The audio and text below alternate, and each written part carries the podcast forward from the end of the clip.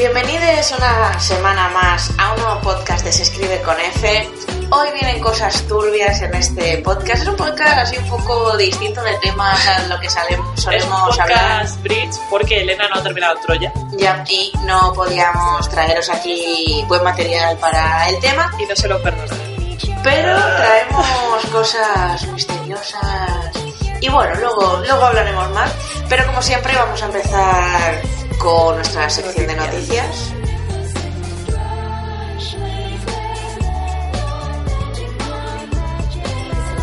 Y voy a empezar yo con las noticias porque estoy muy enfadada. Estoy sumamente enfadada porque tenía mucha ilusión con que fuesen a hacer un live action de Mulan donde no todo el mundo fuese Scarlett Johansson, por ejemplo. Haciendo de Mulan.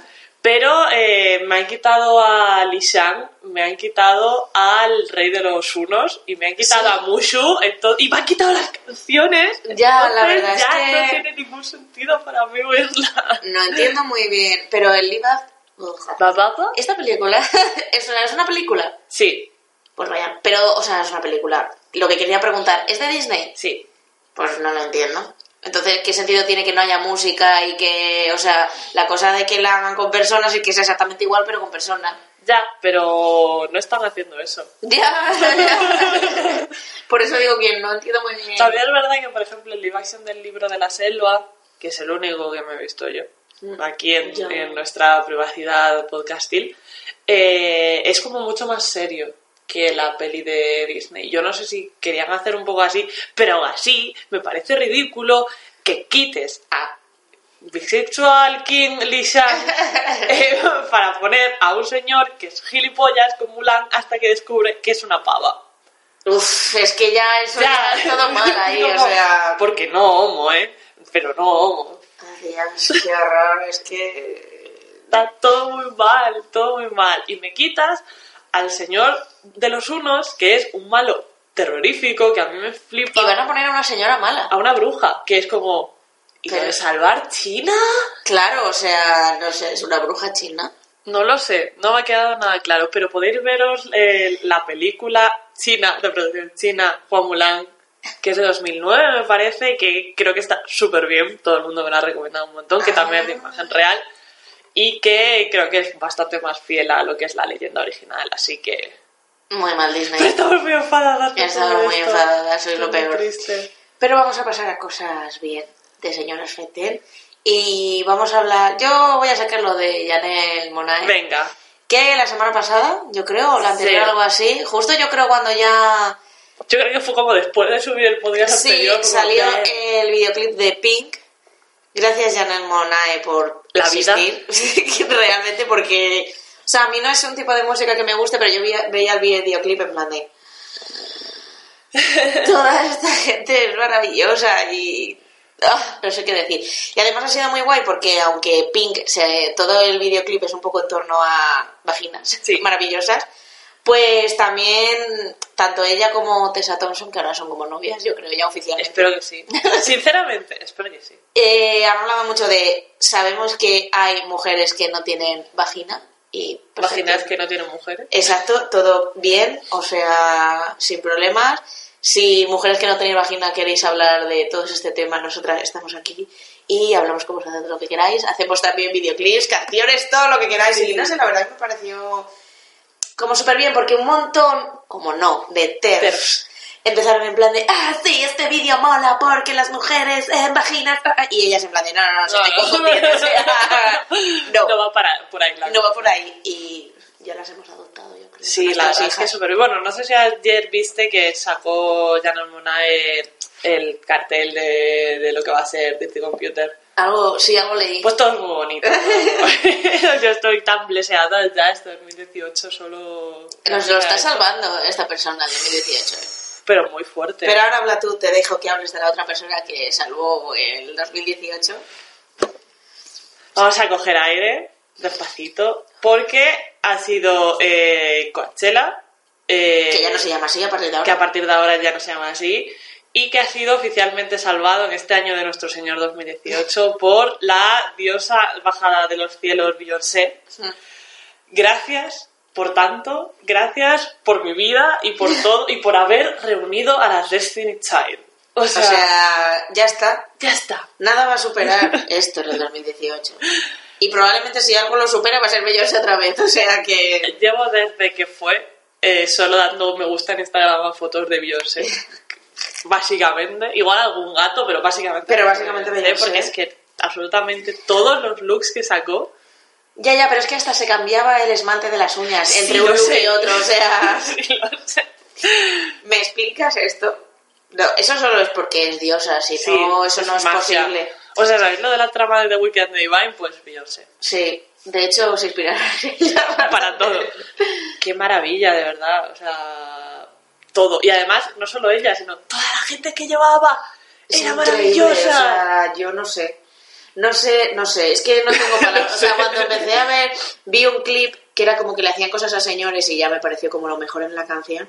Eh, yo miraba a toda esa gente y decía, eh, no sé qué está pasando. No sé, o sea, y llevar una banda en directo a tocar y no sé, todo era muy bonito, era muy bonito. Me encanta porque vi un tuit algo así como de, ah, es que no hay gente racializada para hacer X movida, Sí. ¿no? Y dice, mira, si Beyoncé ha conseguido, no sé, ponía 13 mujeres negras para tocar no sé qué instrumentos, se pueden encontrar. Joder, si se puede, y además todo el mundo con un talento que flipan, o sea, mm, todo el mundo en la llamísima y es lo único relevante del Coachella, porque no olvidemos que la gente que lleva Coachella Es una mierda. da su dinero a asociaciones anti-LGTB y pro armas. que vale, que, Ah, que que vale, esté claro, porque... Dios, ha sido lo peor. Yo creo que ahora, o sea, creo que Coachella ya se podría hacer uno Beyoncé, El claro, y ya organizarlo ella y solo salir ella y gente así guay también y ya Sí. está. Sí, Pero ya el señor que lo hace fuera. sí. Yo sí. No podría ir porque soy pobre, pero No, ya, ya, desde pero aquí, bueno. desde mi casa, los Lo veríamos, sí, sería muy top. Así Lo que soporteo a tope. después de todo esto no sé qué más nos queda. Nos queda que eh, la otra cosa a la que no pudimos ir porque somos pobres, que ha sido este salón de Barcelona, que ha sido la semana pasada. Sí, el fin de pasado. El fin de fue. semana pasada, sí, desde el jueves hasta el domingo. Y donde se juntaron prácticamente todas nuestras señoras favoritas del universo. Correcto. En un mismo espacio. Y algún señor bien. Sí, que aceptamos. que aceptamos en un mismo espacio y ha sido como, eh, qué maravilla, por favor, si habéis estado, mm, seguid compartiendo fotos y seguid compartiendo experiencias. Pero ha habido mucha movida también, ¿no? He ¿En qué leído yo. No fue, es que no sé si ha sido en este salón del cómic o fue en otra movida de cómics. Algo de que llevaron a un youtuber y firmó cómics. Eso no- fue otra movida. Ah, vale, bueno, no sabía que Planeta llevó a... Bueno, no sé si fue ahí, la verdad, porque yo lo oí a posteriori, pero el caso es que Planeta Claro. llevó a un youtuber que no me he enterado todavía de quién es. Yo tampoco, sé que es un youtuber que dice cosas de cómics, que hace Ah, reviews de eh. cómics, pero él no hace los cómics que firmaba. No, porque iba fue a firmar cosas de Marvel. Claro, Entonces fue como... mm, Creo que la movida un poco del salón. mm, mm, bueno, no, no recuerdo qué, qué fue exactamente, Sí. pero fue Kelly Sue con Ike. sí, Emma Ríos. Sí, la verdad es guay. que, bueno, del tema del youtuber todavía no me he enterado. Si tenéis a alguien algún artículo o algo Sí, que o sea, me yo he dé entendido la movida, pero no sé dónde ha sido, si fue exactamente aquí o ha sido en otra movida que han hecho en otro no sitio. tenemos ni idea, por favor, informadnos. Y sí que Liso de Connie, Kim Ríos y Elisa Macausan hablando sobre mujeres que vamos a además eh, repetir lo que han repetido ellas hasta la saciedad, que está guay tener paneles de género y feminismo, pero si queréis realmente introducir a mujeres, dejadla hablar de las cosas que hacen y no solo de lo que implica ser mujeres Claro, es en como, el mundo. yo creo que se quedan muy a gusto en plan de, Buah, las ponemos a ellas juntas en un panel para que hablen de Y cosas luego de no señoras, están en ningún otro. pero luego otro panel de lo que sea no las vamos a meter porque ya tienen el suyo. Exacto. En fin, bueno, poco por a favor, poco. meted a mujeres en todas las cosas del mundo. Por favor, por favor. Porque además es que haberlas oído hablar tiene que ser una maravilla. Jo. ¿Por qué no aquí? Bueno, sí, tampoco íbamos a ir, o sea, Sí. aquí, pero con- si cuesta lo mismo que el... Bueno, no sé, Sí, no lo tendría que. Así que, bueno, esta semana poca noticia. Importantes y fuertes, de señoras guays, pero poco más. Sabemos que han cancelado y renovado cosas nuevas, pero como no son cosas que nosotras veamos, pues nos da un poco igual. O sea, no es que nos dé un poco igual, es que no les hemos estado ahí tampoco. O sea, yo he visto que hoy han renovado mm, Anatomía de Grey por una decimoquinta temporada. ¿Tú crees que es muy tarde para que empiece Anatomía de Grey? Eh, Siento que me estoy perdiendo algo. Pero desde el capítulo 1. Nunca he visto Anatomía de Grey. Uf. Nunca he visto Anatomía de Grey. Y me da la impresión de que me estoy perdiendo algo en mi vida. A ver, sí que es verdad que es como. Aunque toda la gente diga que la serie de médicos es House, yo creo que es Anatomía de Grey. Porque es una mezcla. O sea, tienes medicina y tienes drama máximo. drama telenovela. Entonces. La serie de médicos es Scrubs. Ya, pero. Lo siento. No, ya, claro. Eso es más risa y menos médico. Es bastante médico. Yo ¿Tú aprendí... lloraste con Scraps de arrancar del corazón? Sí, ¿Ya mogollón. por qué? Porque muere gente. Pero de los protagonistas. Sí. O sea, no de los cuatro principales, pero sí. Tía, no. Pues. sí, es muy drama. O sea, yo creo que es porque no has visto Anatomía de Grey. ¿eh? Ya, por eso lo digo. Es que me da la impresión de que... Bueno, bueno, y... eh, a ver, cambia de tema. Sí, es que me acabo de acordar porque iba a decir, a ver si Netflix sube Anatomía de Grey, pero esta mañana Yo Netflix creo que están algunas temporadas, ¿eh? Bien, esta mañana, a día 21, sábado, Netflix ha subido Cubo y las dos cuerdas mágicas, que es una peli maravillosa de Estudio Laika, que si no la habéis visto, por favor, la podéis ir a ver ya, porque es una maravilla. O sea, os va a gustar muchísimo, muchísimo. Todo lo que hace esta gente está muy bien. Ah, vale, vale, vale. Rato.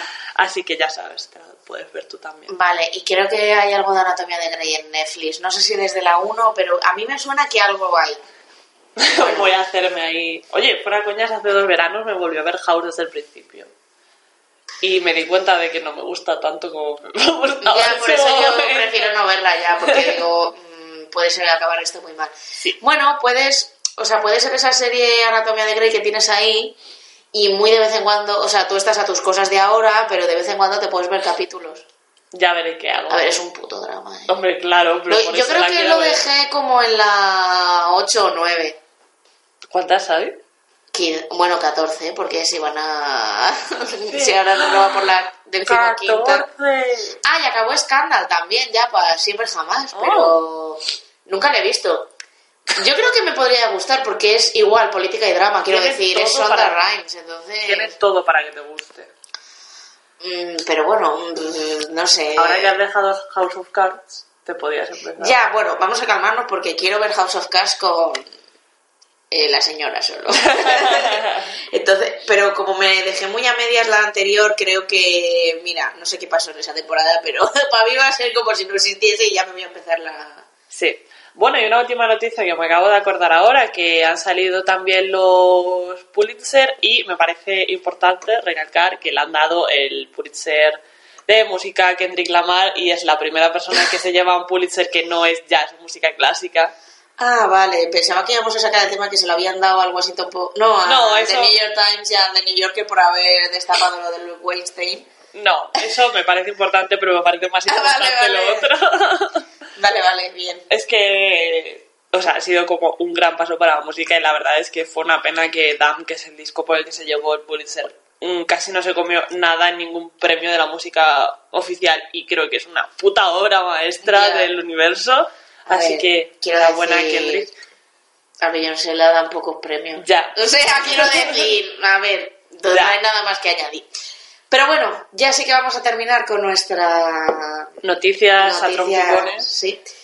Y eh, ya vamos con el tema misterioso de... Ya nos vamos a la nave del misterio.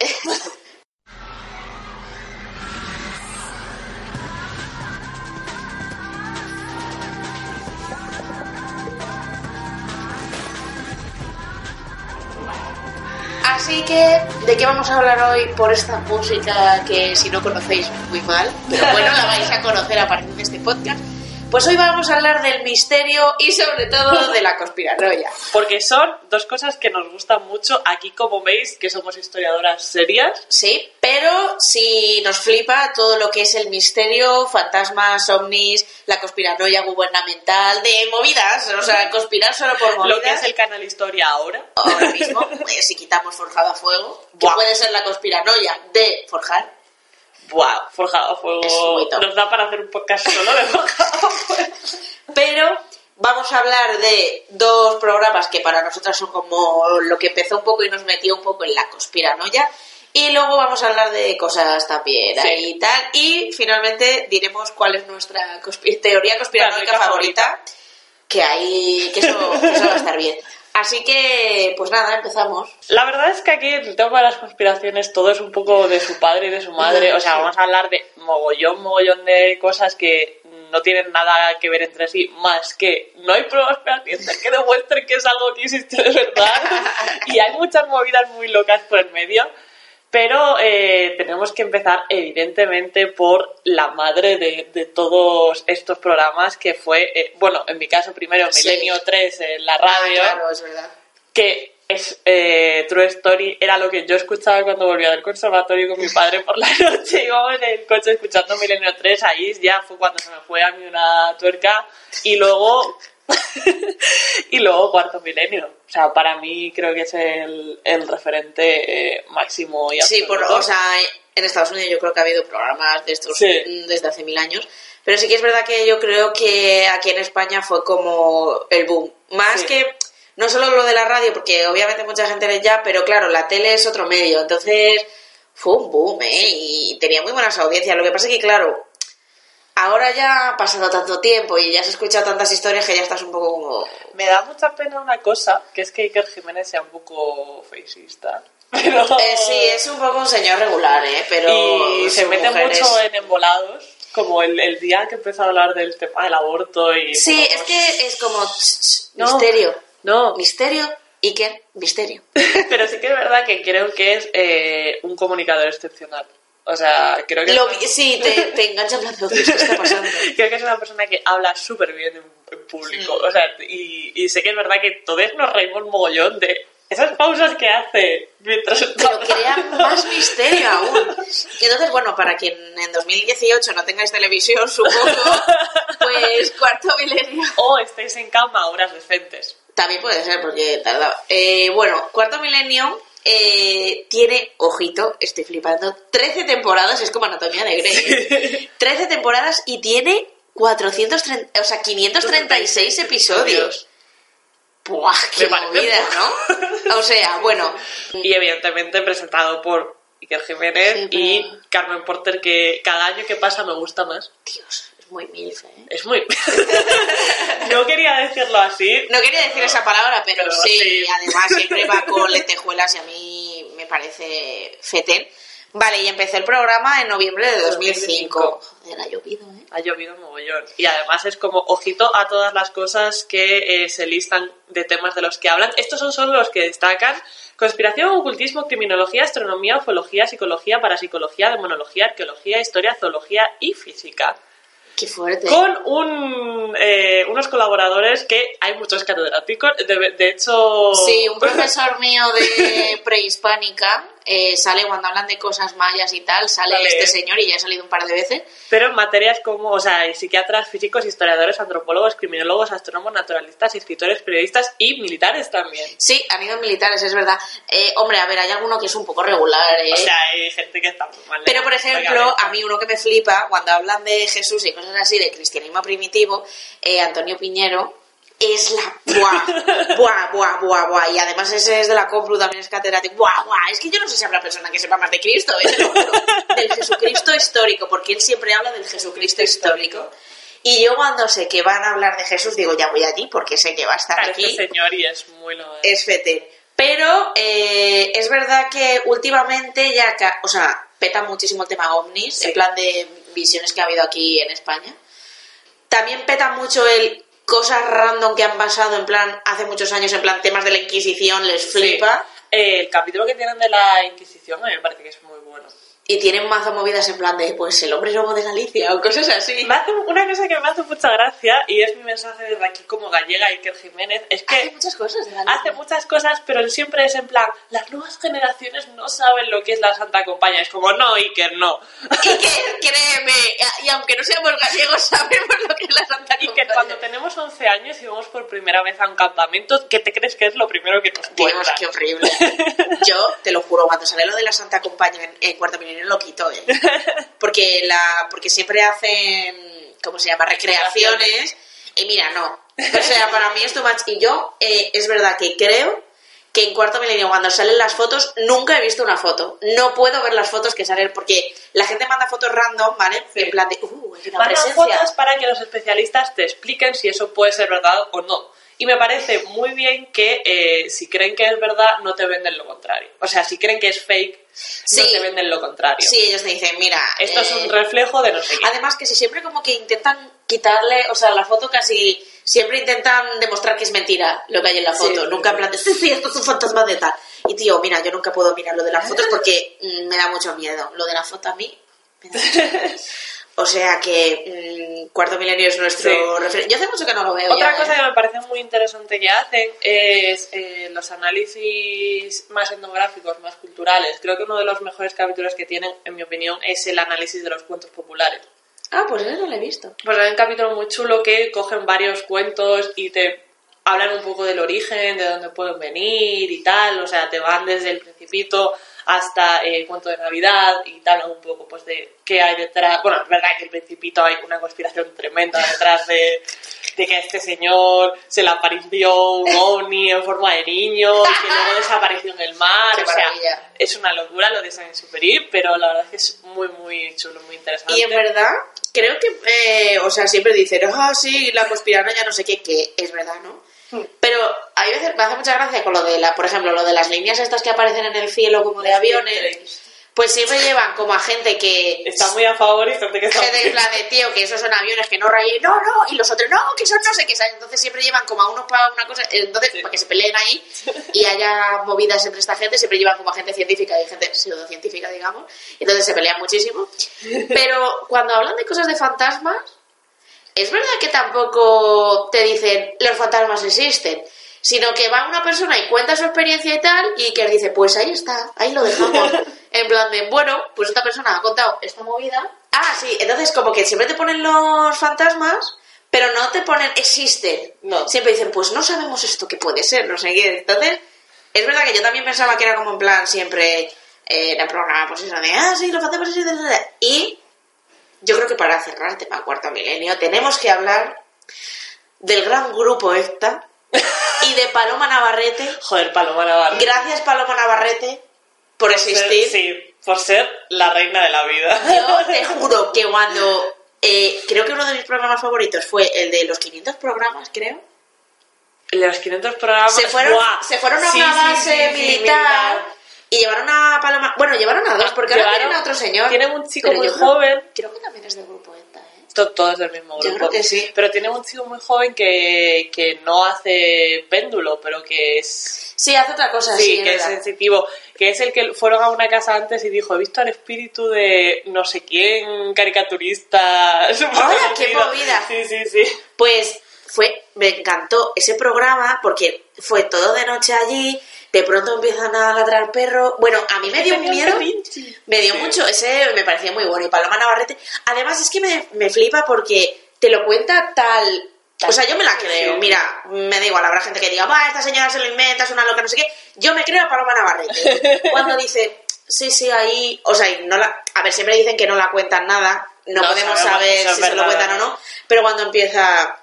Sí, no, ahí estoy viendo a una niña, sí, está con un niño. Mira, es que cuenta unas cosas que yo digo, mira, esta señora, si se lo está inventando, es una actriz estupenda. Porque te lo juro que, que, que- oh, buah, es que me flipa Paloma Navarrete. No me digas. Cuando, cuando la sacan en algo, va a una casa y empieza a contar cosas. Y además que tú ves la cara del que está al lado. Y que se caga, la verdad, porque yo recuerdo que una vez fue a una casa antigua del siglo XIX y llegó ahí y dijo, sí, aquí están celebrando una fiesta. Sí, ahí hay unos señores en la esquina haciendo negocios, no sé qué, y luego empiezan a contar. Sí, es que aquí el señor de la casa pues hacía negocios con Fue amigos. muy guay otro especial que hicieron, que fueron a... Ay, no sé qué palacio fueron, no sé si te acuerdas. Hombre, sí, al de aquí, Al de al de, sí. hombre, al Palacio de Linares. Ese, al Palacio hombre, de me Linares, dirás que no, es que el Palacio de Linares es lo mejor que hay en Madrid para el misterio, o sea, y la niña emparedada. Esa, Exacto, hombre, es sí. que vamos a ver, eso ya son palabras mayores. Y me encanta porque Paloma Navarrete en plan de, sí, sí, que está ahí, que está corriendo, no sé qué. ¡ah! Tío, yo la verdad es que solo estar en el Palacio de Linares una vez y lo pasé fatal. Y eso que era una sala que yo creo que estaba al lado del palacio y no era Sí. realmente el palacio y yo lo pasé fatal y dije, me quiero ir de aquí. Tío, lo del Palacio de Linares me da un miedo. Tenemos que ir. No. Yo no he ido nunca. Ya, bueno, da igual. No bueno, pues no la ves nadie te lo prohíbe. Pero bueno. Igual no vuelves. Igual, igual ya... ¿Y María? ¿Dónde está María? Así que bueno, acabamos con cuarto milenio y ahora vamos con... Esto sí que es la conspiranoia más Joder. máxima y además es 24 horas al 24 día. horas, o sea, no podíamos, eh, evidentemente, Bueno, no, en verdad ahora mismo solo hay forjado a fuego en el canal de historia. no podemos hablar de conspiranoia sin hablar con esto que ha pasado repentinamente en el canal Historia que se ha convertido en el canal oficial de alienígenas. Sí, porque antes era el canal oficial de Hitler, solo había cosas, solo había cosas de nazis, pero ahora en mi opinión ha mejorado mucho la situación con, con aliens, sí. Estaba una cosa muy chula antes, que era en la Segunda Guerra Mundial en color, que te coloreaban los Ah. vídeos y era muy chulo y tal, pero creo que ya tampoco lo ponen. El caso es que... Eh, Da igual, porque ya estoy leyendo aquí. Crearon en secreto los nazis una máquina para viajar en el tiempo que se utilizó como vehículo de escape, de escape tras su derrota en Europa. Sí. Joder, si los nazis están en todo. Yo creo que los tres pilares del canal de historia son Hitler, los templarios y los alienígenas, porque Sí. los templarios también Sí, tienen sí, cierto, ¿eh? cierto. Pero bueno, alienígenas con ese nombre es como eh, el sumo de, Sí, aquí entra la todo. conspiración. Aquí entra todo. Os estamos leyendo además el, el- la página oficial del canal Historia, donde eh, nos comentan todas estas cosas que puede que hayan hecho los alienígenas. Como una computadora de 2000 años de antigüedad que está dentro de la Gran Pirámide, una máquina del tiempo de la era nazi, ¿eh? O pues, pues si eso puede ser verdad o no puede Me ser flipa verdad. porque el concepto es, para tirar todo lo que han hecho los historiadores a lo largo de... ¿Son estos artefactos un mero producto de la imaginación de nuestros antepasados o el hombre de la antigüedad pudo haber tenido acceso a la tecnología extraterrestre? Obviamente la segunda opción. Por poder. Además, los llaman literal... Es que mi madre pone el canal de historia y se echa la siesta y ahí está. Y puede estar desde las 4 de la tarde alienígenas hasta las 8 de la noche. Hasta que empieza Borja de Fuego a las 9. Claro, o sea, entonces todo es alienígenas que ya llega un punto de mi madre y dice, mira, ya, es que Ya no puedo ya. más porque es que me tiene en la cabeza esta gente. Y literalmente llaman, eh, ahora les han puesto otro nombre, pero les llamaban los antiguos astronautas. Este, este es el concepto, eh, entonces, pues nada, to- cualquier cosa que os podáis imaginar, los alienígenas. O sea, todo lo que históricamente a lo mejor Está un poquito no, más en duda. o no, alienígenas. Porque lo de hay una máquina, hay un ordenador en el puto centro de la Gran Pirámide, pues a ver, yo diría que no. Yo diría que tampoco. La cosa es que se hizo muy famoso eh, en Alienígenas. eh, a ver si digo bien su nombre, porque es que esta gente. Giorgio Tosokalos. Bueno, que es griego, que es sí. griego, pero Giorgio, pues es el típico del meme de aliens que está así con las manos abiertas y sus pelos tal. Pues Giorgio es como el que se ha hecho más famoso. Entonces ahora Por Giorgio le han hecho un programita nuevo, un spin-off de alienígenas que se llama Alienígenas, la, evidencia definitiva. Porque antes no tenían suficientes pruebas. Claro, antes todo eran los alienígenas sin pruebas y ahora ya sí. Entonces, yo a este le veo como, este programa le veo como más serio, pero vamos a ver, alienígenas. Pero Giorgio es como que se recorre todo el mundo, pues para, pero que a lo mejor se va de un sitio a otro, ¿sabes? En plan de que está a 50.000 kilómetros, ¿sabes? Siguiendo a los alienígenas, o sea, Yo este no lo vi, o sea, el de la evidencia definitiva no lo he visto nunca, pero es lo que voy a hacer el resto del fin de semana. No está mal, a mí no me... Yo alienígenas de verdad que que ya llega un momento que no puedo aguantarlo más, pero este de Giorgio, pues... A ver, es muy invent igualmente. Ya, pero a mí me gustan mucho esas cosas, ¿eh? O Ya. sea, por eso estamos haciendo este podcast. Yo estoy living con el tema... Así que ya sabréis que eso, que el canal de historia ahora se ha convertido en el canal de los alienígenas. Sí. Eh, a ver, yo en verdad no me creo nada, pero es que a veces escucho las conspiranoias y es que me parto de risa, porque digo, pero esta gente. Si es que es más fácil una explicación histórica que la explicación de alienígenas, la verdad. O Ya, sea, es mucho menos divertida. ya, eso sí. Es que a los historiadores nos ha faltado alienígenas para vender la historia, la verdad. Sí, lo hemos hecho muy mal. Así que nada, estos son como los dos grandes programas de conspiranoia y misterio que llegaron a nuestra vida. sí. Y ahora os vamos a hablar de, de otras cositas así muy tiernas. Pues para empezar, eh, os vengo ahora a tirar por tierra todo lo que hemos hablado de conspiranoia, porque os traigo uno de mis podcasts favoritos del universo, que es o no, Rosa Kerry. Es un podcast donde Ross y Carrie, que son dos amiguis eh, que viven en Estados Unidos, se dedican a ir a todos los sitios de eh, parapsicología, de ciencia extraña, de homeopatías, de sectas y religiones alternativas, para que luego tú no tengas que ir por si acaso. O sea, es, Es la que premisa. te la ahorran, te We show up so you don't have to. Esa es la premisa de- del programa, con lo cual está muy bien. Y han investigado, mm, yo creo que absolutamente todo lo que se te pueda ocurrir. O sea, eh, homeopatía lo han probado. Eh, píldoras de la inmortalidad las han probado. Se han metido a hacerse mormones. Se han Ay, metido Dios. a hacerse de la Orden Templus Orientis. Ahora estoy por los episodios donde se meten en la iglesia de la cienciología, Oh. que, o sea, mm, telita, telita, telita. Y eh, está muy guay porque se dedican a eh, ver. Ellos siempre van con la mente súper abierta, en plan de, mira, si es verdad, queremos saber que es verdad. Claro, si no, pues... Claro, no van ya predispuestos a decir, eh, eh, todo esto es mentira, tal, no sé qué. Ellos lo prueban todo y luego, pues si resulta que algo es verdad, Guay. pues es verdad. Sí, si no, pues... Pues sí, probaron el Reiki y dijeron, esto no, no nos está...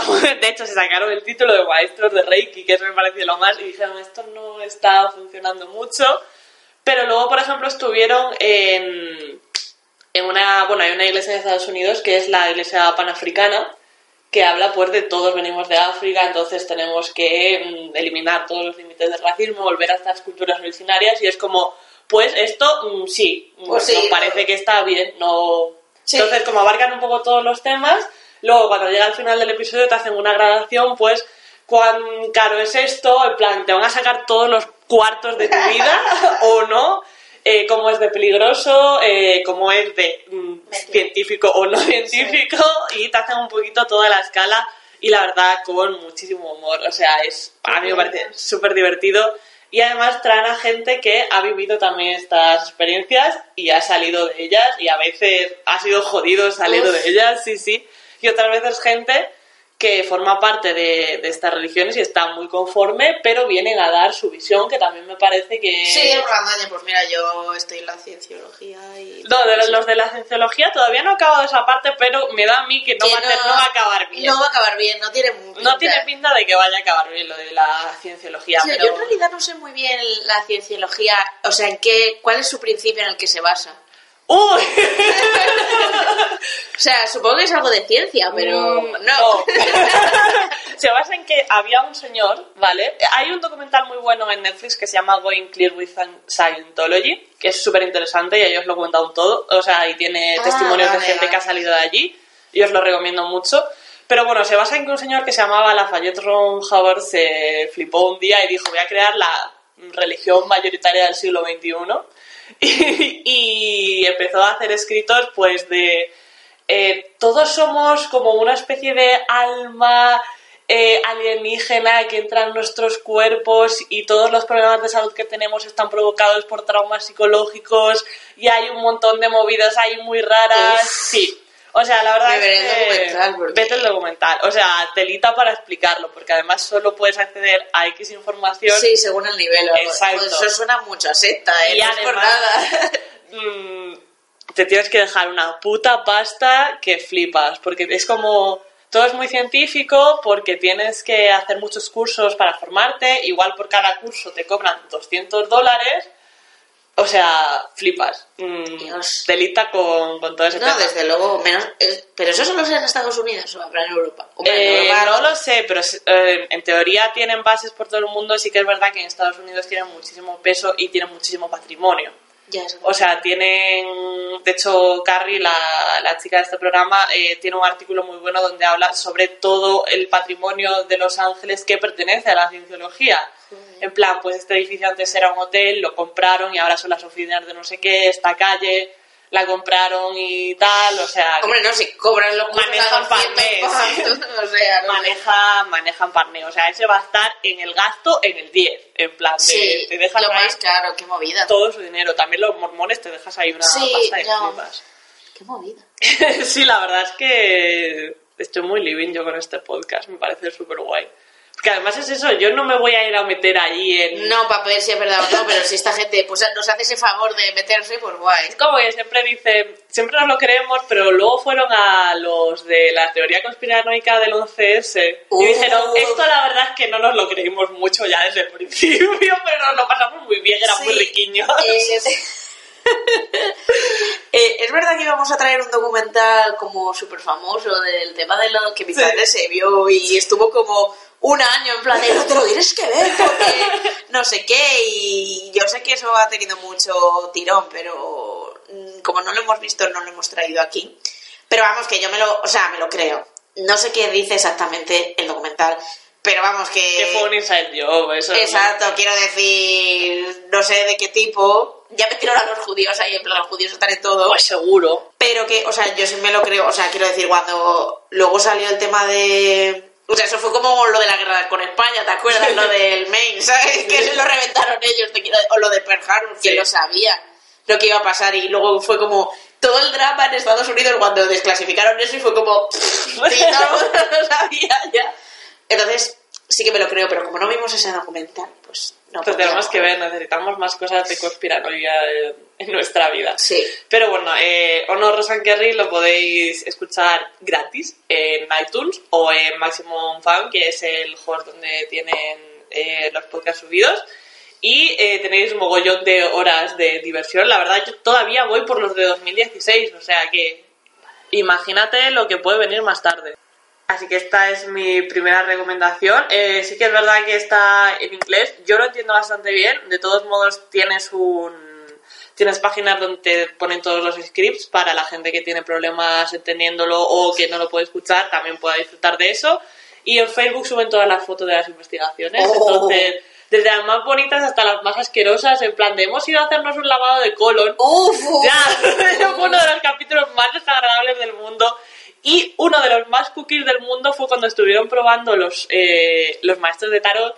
Fueron a un tarot especialista en animales y les contaban cosas de sus mascotas. A mí me hacía mucha gracia porque la perra de Carrie se llama igual que mi gata, entonces era como ¡Ela! Y yo ¡Ay, cómo la vida bebé! Sí, hay cosas muy cookies también. Pues ya sabéis, primera recomendación. Y segunda recomendación, yo no sé cómo empezar a hablar esto. El siguiente programa que yo os traigo, que es la droga más grande en la que no pasa nada, por otra parte. La trae porque eh, nadie más que ella se lo ve. Sí, es muy probable que solo yo me lo vea. Mm, Yo pensaba, a ver, en España es probable que solo lo vea yo, pero en Estados Unidos, ahora lo voy a contar, que me he enterado este año y flipas. Bueno, pues el programa que yo vengo a hablar, vengo a hablar de mi programa, se llama The Curse of Oak Island. Bueno, en español es La Maldición de Oak Island. Ah, bueno, lo han traducido bastante bien. Sí. Eh, tiene cinco temporadas. Madre mía, no me puedo creer que lleve cinco años viendo esta mierda. Y tiene 62 episodios. Bueno. ¿De qué trata Oak Island? Vale, pues resulta que en Nueva Escocia, que es Canadá, eh, hay una isla que, bueno, pues ha recibido el nombre de Oak Island. Es una isla donde no vive gente. Bueno, ahora sí vive gente, pero muy poca. O sea, es que la isla es pequeña, quiero decir, no... no Viven los investigadores. Sí, ya. o sea, no, no puede vivir más gente, obviamente. Y pues es una isla donde hay muchísimas historias de que hay un gran tesoro allí escondido. Que bueno, a priori, pues no es raro porque los piratas pues muchas veces, por... Claro que esta isla está a tomar por culo hacia arriba, te quiero decir que el programa solo pueden grabarlo en los meses de verano porque es impracticable el resto de, de meses porque es que hace muy mal tiempo y muchísimo frío, pero los piratas iban allí y excavaron un- para esconder un tesoro. Bueno, hasta aquí todo puede ir bien. Lleva la gente excavando desde el siglo... Bueno, la primera vez que llegaron allí fueron los franceses, pero yo creo que ya en 1800 o algo así ya se empezó a excavar. Ha excavado Tokiski. Eh, se han muerto eh, seis. Y según la maldición, siete tienen que morir para que se pueda encontrar el tesoro. ¡Drama! Eh, ya te digo que muchos se fueron allí, eh, se han muerto. Eh, resulta que cuando encuentran cosas, eh, como es una isla, pues dentro hay como que se inundan los pozos que hacen. Entonces, la teoría es que mm, quienes escondieron el tesoro hicieron pozos de inundación para que cuando lo encuentres.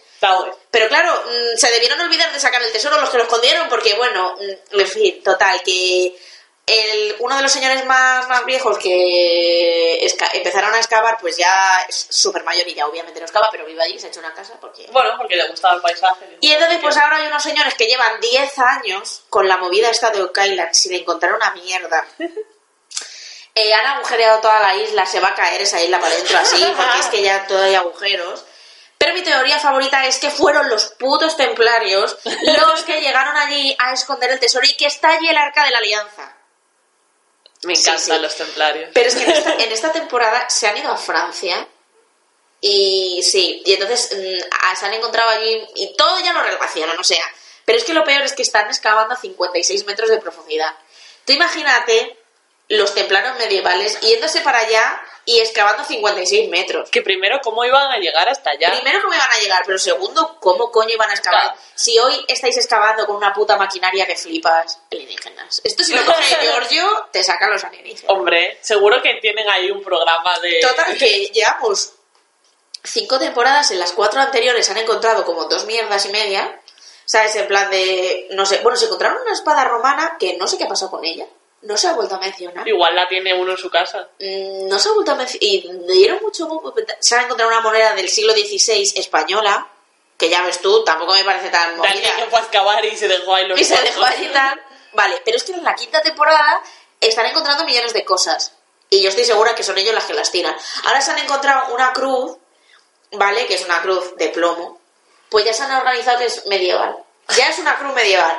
Porque se parece a una cruz que encontraron en el viaje este que hicieron a Francia. Ajá. Pues encontraron una cruz en, un- en la cárcel esta de los templarios, allí, bueno, donde nos metieron antes de cárcel. Y, y se parecen y entonces ya está. Ya está. Ya está. Así O sea, como funciona la arqueología. esta gente, bueno, en esta temporada han tenido movidas porque como ahora están encontrando bastantes monedas y bastantes cosas, porque allí hubo un esclavo negro que escapó allí y empezó a comprar tierras y porque de trabajar y tal pues consiguió dinero y pues empezó a comprar y se hizo con una parcela de tierra allí. Entonces en esa parcela están encontrando cosas que serían de ese señor. Entonces ya era como los putos frikis estos que nadie les hace ni caso. Pero ahora el gobierno de Canadá ha visto que están encontrando cosas y que las están encontrando en plan con un detector Sí. de metales y están diciendo, oye, se nos están quejando los arqueólogos ¿qué puta mierda estáis haciendo? O sea, es puro espolio, ¿sabes? O sea, tal. Total. Pues yo es que esta temporada, y ya para finalizar con la maldición de Okaila, que de verdad es increíble porque ves un capítulo y no pasa nada y luego dices, tengo que ver el siguiente. Porque en el siguiente seguro que pasa algo. Sí, porque en el tráiler del siguiente episodio dicen, no, no, que van a encontrar cosas. Y luego no, pa- no pasa, la verdad. O sea, y a lo mejor es en el primer minuto del capítulo. Pero es una mierda con la que no puedes parar de... Yo por lo menos no puedo parar, o sea, sí. Y luego me río de ellos, los insulto, los critico, vaya payaso, vaya- es que no puedo parar de verlo. Pues me he enterado que estos cabrones, en Oak Island, se han hecho un centro de interpretación No jodas. y entonces todas las mierdas que han encontrado las han puesto allí como en un museo, han puesto en plan de pues todos los que antes han excavado, los que se han muerto, no sé qué, tal y cual, pero es que hacen putos tour guiados. Me muero. Y uno, porque hay una señora que yo no la he visto nunca en el programa, pero uno que sale mucho en el programa es uno de los guías. ¿Vale? Y entonces, solo puede ser en verano porque es cuando Claro. el único momento en el que lo pueden hacer. Eh, pero, mm, o sea, es que me flipa y he estado mirando, eh, porque como a mi madre y a mí nos gusta mucho, pues he mirado para llevarla. Ya están cogidos todos los tours de este año. O sea, yo digo, "Buah, pues es que se forran los cabrones de toda la gente que va tanto al centro de interpretación como a las visitas guiadas. No me lo puedo creer, no me lo puedo creer. Y porque en la serie hacen como unos capítulos un poco de resumen y va uno del canal Historia y... Ah, porque esto es del canal Historia todo esto, ¿eh? Igual que me dijera. Y hacen como un resumen de lo que han encontrado otros años y tal, pues un poco antes de que empiece la nueva temporada. Y claro, en el de esta temporada de la quinta lo explicaron y yo en plan, pero ¿qué esta me estás contando? Tienen página web, hacen merchandising, de Oak Island, gorras en plan que pone The Curse of Oak Island y yo, ¡ah! ¿qué está pasando? O sea, claro, yo pensaba, esta gente, ¿de dónde coño saca el dinero para, porque contratar a los que hacen los agujeros en la tierra es una pasta? Digo yo, ¿estos de dónde coño sacarán el dinero? Coño, ya sé dónde lo sacan.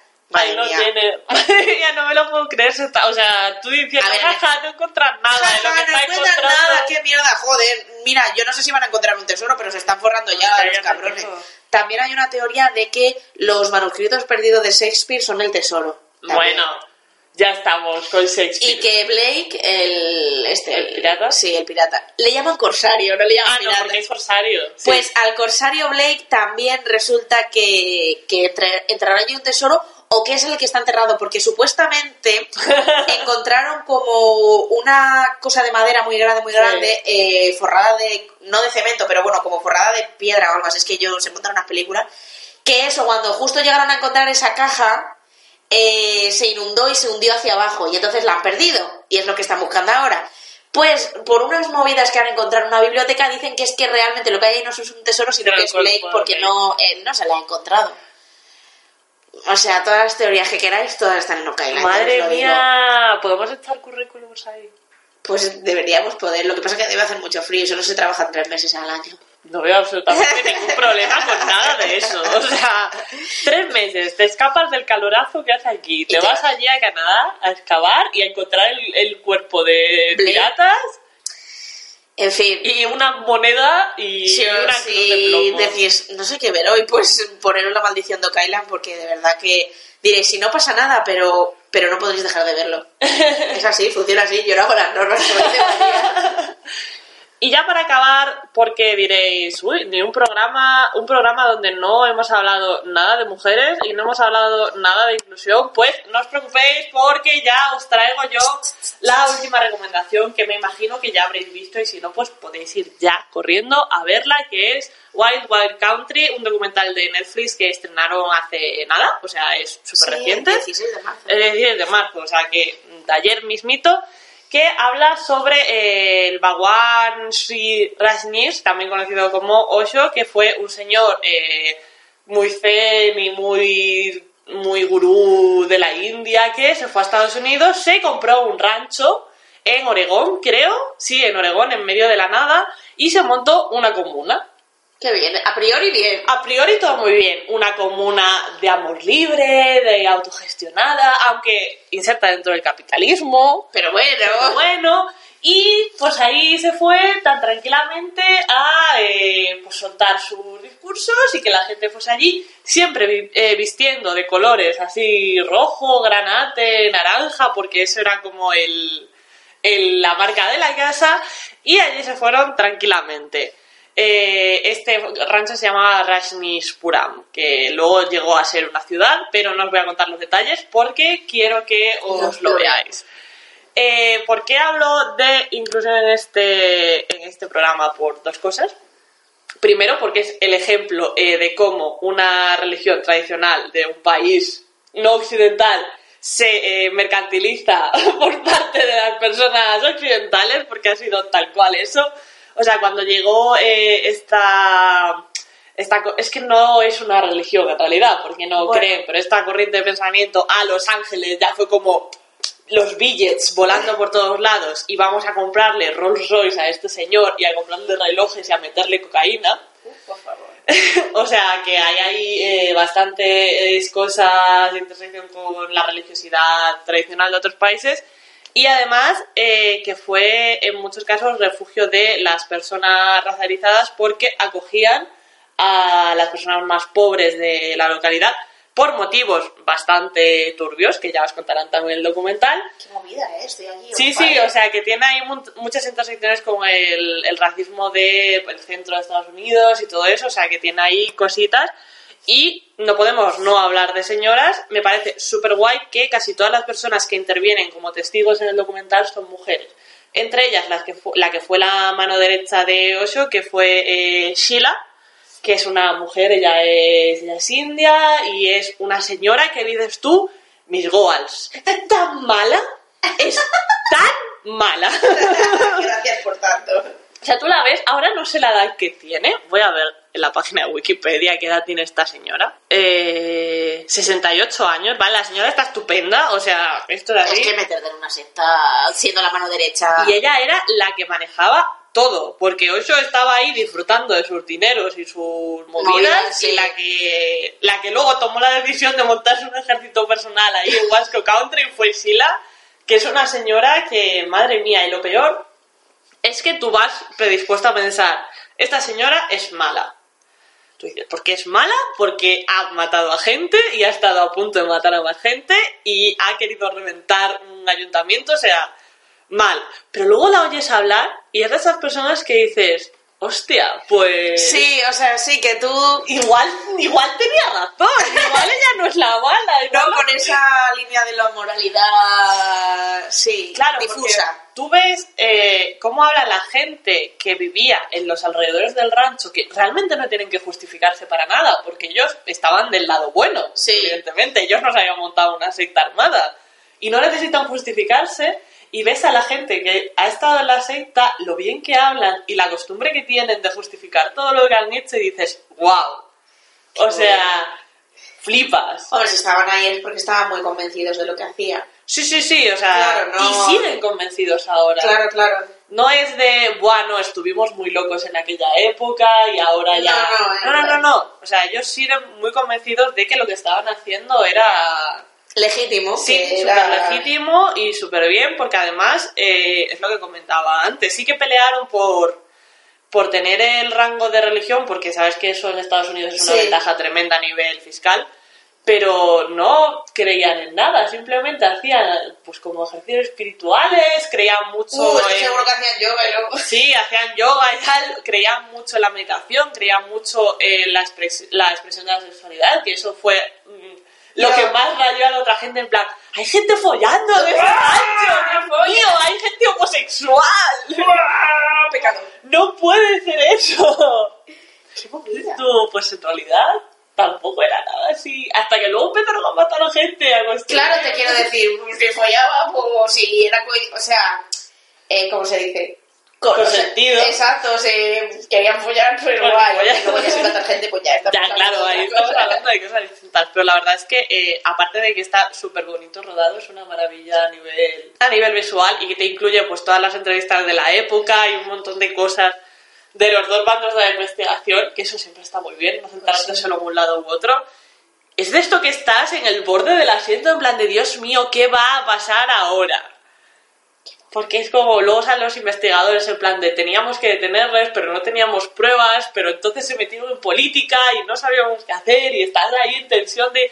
Dios mío. sé que no, sé que cómo tiene que acabar esto porque ese está, o sea, esa ciudad ya no existe, pero así estoy ahí en tensión con todo. Qué movida, pues yo no había oído hablar jamás de esta historia. Yo la verdad no conocía, sí que conocía a Osho porque eh, al parecer sigue vendiendo mogollón, mogollón, mogollón de libros y O sea, eso él sigue- no fue a la cárcel ni nada, o es que ya salió. No, ese fue, él lo extraditaron. Se, Ah. Luego, spoiler, luego lo mandaron de vuelta a, a la India. Eh, y, y hay muchísimos libros publicados sobre su vida y él siguió siendo muchísimos años pues un gurú espiritual súper importante. O sea, la gente iba a verle, iba a tocarle y decía, Hostia, "Oh, Dios movida". mío, esta persona tal. Pero yo no sabía toda la movida que había detrás de esto, porque... Sea, ahora que lo cuentas sí que me suena algo de esto, pero no una movida tan gorda luego. Claro, es verdad que esto también se entronca mucho con toda esa época de Estados Unidos del terror a las sectas y a las religiones que fue... mm, Movida. sí, sí, sí, o sea, a falta de una palabra mejor, fue la más movida de todas las movidas. Qué movida, tío. Y entonces la gente estaba muy asustada, en plan de, joder, me van a montar una secta al lado de mi casa. Hombre, si es una secta de follar con ser. Claro, pero igual es una secta de follar y luego todos se suicidan y eso es una movida. sí, ya, es que les dio un rollo con eso. Y sigue habiendo más sectas en Sí, Estados sí. Unidos, ¿eh? Madonna. Amazon. Esas son las más peligrosas. Eso sí que es una secta. Porque te quedan, se quedan con todo tu dinero. Lo peor, meteos en una secta que nos cobre. Ya, menos. es una secta que al menos sea gratis, o que os regalen cosas. Sí, ya eso, ya no solo que sea gratis, sino Que que os regalen cosas. Así que. Os vais a escuchar Horno Rosan Kerry y la que sea más barata. Sí, la que os salga más. La que os haga más a cuenta. Sí, y. Los raelianos, que esos creen en los alienígenas. Sí, sí, sí. Esta creo sí. que no era muy cara. Así que bueno, no hacéis daño, creo que no hacéis daño a nadie. Y os van a llevar de excursión a Las Vegas. Lo cual, pues, Tío, o sea. está no- todo bien ahí. Ya está, o sea, no hay más.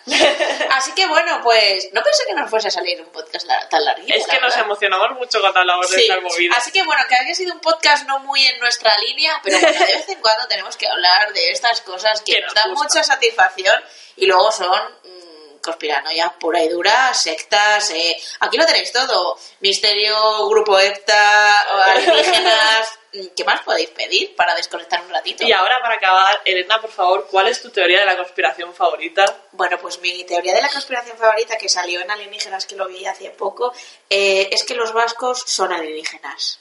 Por eso tienen lo del RH negativo y no sé qué movidas más y tienen cosas así genéticas de movida, pues es porque son alienígenas y los vascos pues... Son alienígenas. son- vamos, son descendientes de alienígenas y por eso tienen un idioma así como que nunca se sabe de dónde viene y tal, pues ya está, los vascos son alienígenas. O sea que si sois personas vascas ya lo sabéis. Ya lo sabéis, Eh, supongo ya. que ya lo sabíais. ¿eh? Claro, o sea, los vascos lo sabéis, que, que, que sois alienígenas, pero no lo podéis contar Claro. porque, claro, se jodería todo, pero... Bueno, nosotras somos aliadas alienígenas. sí, ¿no? así que todo bien, esa es mi teoría, la tuya, ¿cuál es?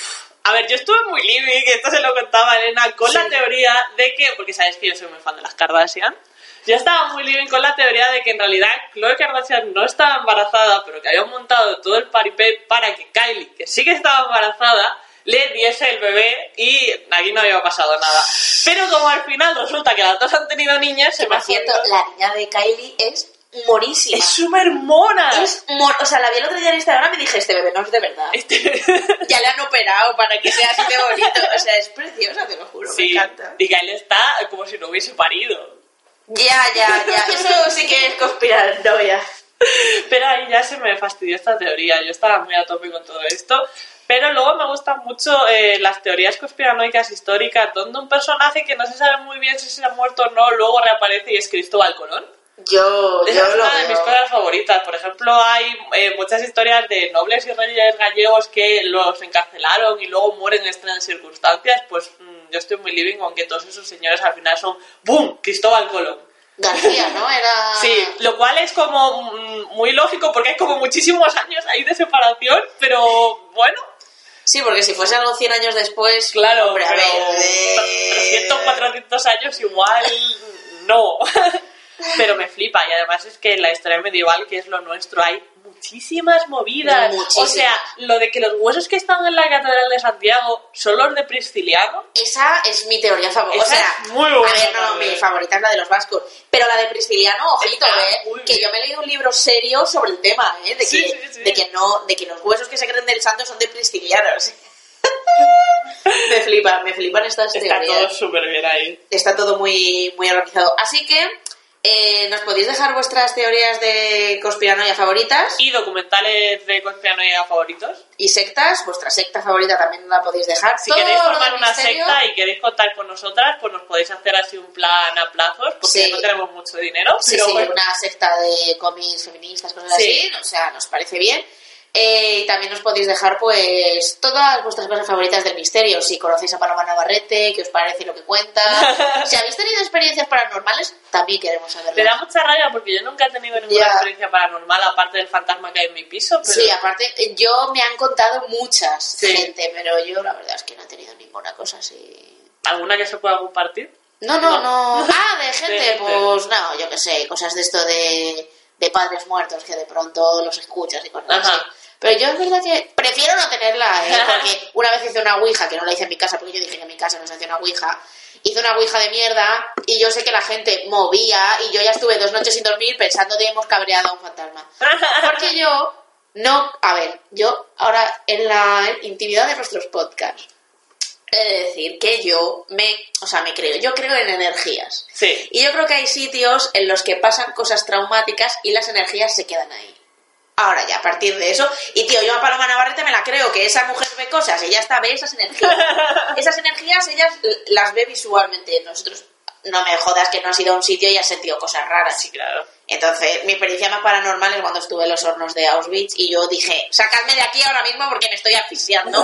y me fui de allí porque fue como mi peor experiencia paranormal. Del mundo. Pero no. Pero si os han pasado cosas, Queremos saber las cosas. todas. Todo nos... Y además, todo nos va a interesar. Sí, porque ya habéis visto que nos hablando mierda, así que todo lo que nos queráis, queráis contar, pues ya sabéis. Y la semana, dentro de dos semanas, espero que Elena se haya visto Troya, porque necesito hablar sí. de esto con alguien. Yo creo que es Y si no, el siguiente podcast voy a ser yo dos horas hablando sobre Sí, el problema no es verme Troya, el problema es verme Troya y eh, leer un poco del tema, porque si no... Mira, tú ves Troya, me ves la peli y No, yo me encargo La peli la he visto, pero no... Me fallan, o sea, solo me acuerdo de... Y yo me encargo de la explicación Venga. histórica. Así que, pues nada, nos vemos entre semanas. Hasta la próxima. Adiós. Prison walls for someone who need to get off. Plus, it'll probably be the 9 to 5 and there is time to be outside instead of sitting at a desk and making calls. And for anyone to stay alive up in the jungle, you should figure out a way to carry no remorse at all. All day long, it is bombs over Baghdad. Right in the backyard. No service, no draft. No reason to go out, but it's no reason to stay in when the roaches are all raiding and your neighbors bumping black flags. Tired of living like this, but not ready to die because he isn't notorious yet. Everyone wants to be somebody known for doing something people call glorious. Yes. So we keep it pushing through the blood and all the gunning down of people that he knew and loved who just ran out of time. And a mantra that is bumping on the Walkman in the pocket, probably something that's synonymous to money on the mind. It's No time for your planning. The lifespan like this fuse is too short. That rocket is taking off. Taking off. Taking off.